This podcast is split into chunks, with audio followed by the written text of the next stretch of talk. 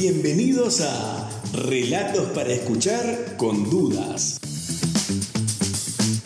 El territorio virtual donde husmeamos llenos de desconfianza por los recovecos de la literatura y la historia. El episodio de hoy. Operación Masacre, Rodolfo Walsh. Episodio 2. Carranza. Nicolás Carranza no era un hombre feliz esa noche del 9 de junio de 1956. Al amparo de las sombras acababa de entrar en su casa y es posible que algo le mordiera por dentro. Nunca lo sabremos del todo. Muchos pensamientos duros el hombre se lleva a la tumba y en la tumba de Nicolás Carranza ya está reseca la tierra. Por un momento, sin embargo, pudo olvidar sus preocupaciones. Tras el azorado silencio inicial, un coro de voces chillonas se alzó para recibirlo. Seis hijos tenía Carranza. Los más pequeños habrían prendido a sus rodillas. La mayor, Elena, habrá puesto la cabeza al alcance de la mano del padre. La ínfima Julia René, de 40 días apenas, dormía en su cama. Su compañera Berta Figueroa alzó los ojos de la máquina de coser. Le sonrió con mezcla de pena y alegría. Siempre era igual Siempre llegaba así su hombre, huido, nocturno, fugaz.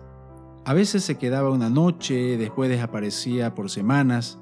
Por ahí le hacía llegar un mensaje, que estaba en casa de un amigo, que estaba aquí, que estaba allá.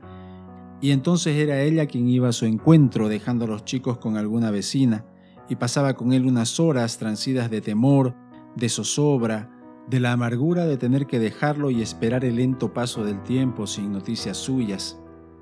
Era peronista Nicolás Carranza y estaba prófugo. Por eso, cuando en furtivos regresos como este algún chico del barrio le gritaba al encontrarlo, Adiós, don Nicolás, él apresuraba el paso y no contestaba.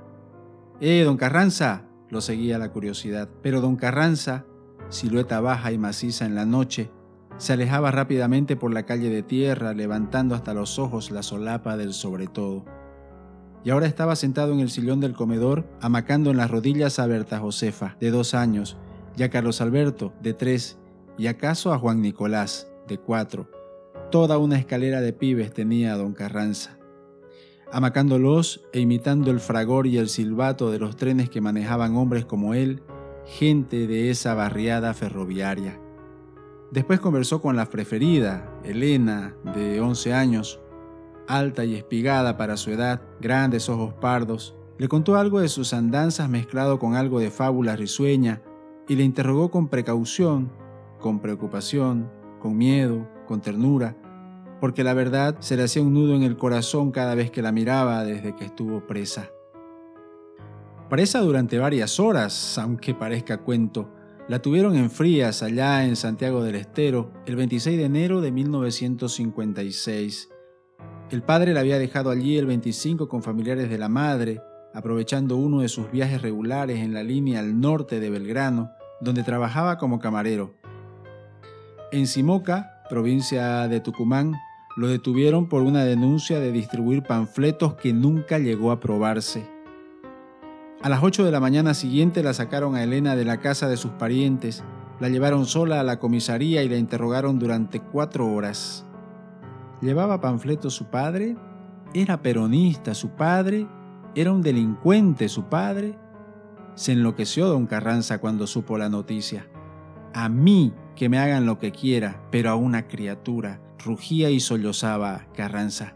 Se les escapó en Tucumán, y seguramente desde entonces asomó un brillo peligroso en la mirada de este hombre de rostro firme y despejado, que antes era de ánimo alegre, aficionado a las diversiones y amigo preferido de todos los chicos del barrio, propios y ajenos.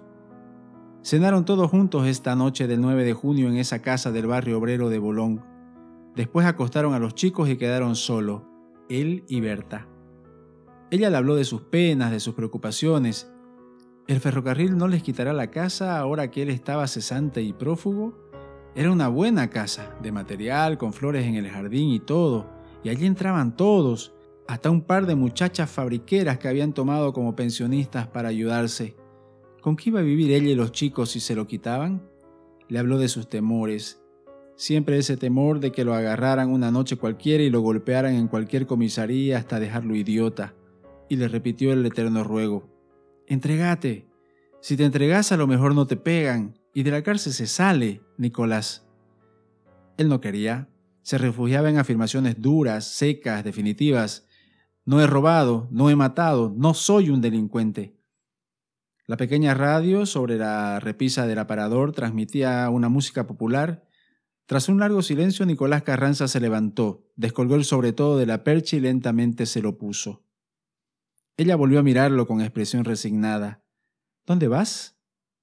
Tengo que hacer. A lo mejor vuelvo mañana, dijo él. ¿No dormís acá? No, esta noche no duermo acá. Entró en el dormitorio y fue besando a todos los chicos, uno por uno. Elena, María Eva, Juan Nicolás, Carlos Alberto, Berta Josefa, Julia René. Después se despidió de su mujer. Hasta mañana, le dijo. Le dio un beso, salió a la vereda y dobló a la izquierda. Cruzó la calle B, apenas unos pasos y se detuvo frente a la casa 32. Entonces llamó a la puerta. Te gustó, suscríbete al podcast y compartí. Si no, pues gracias por acompañarnos y no te olvides nunca que para hacer es haciendo. Chao.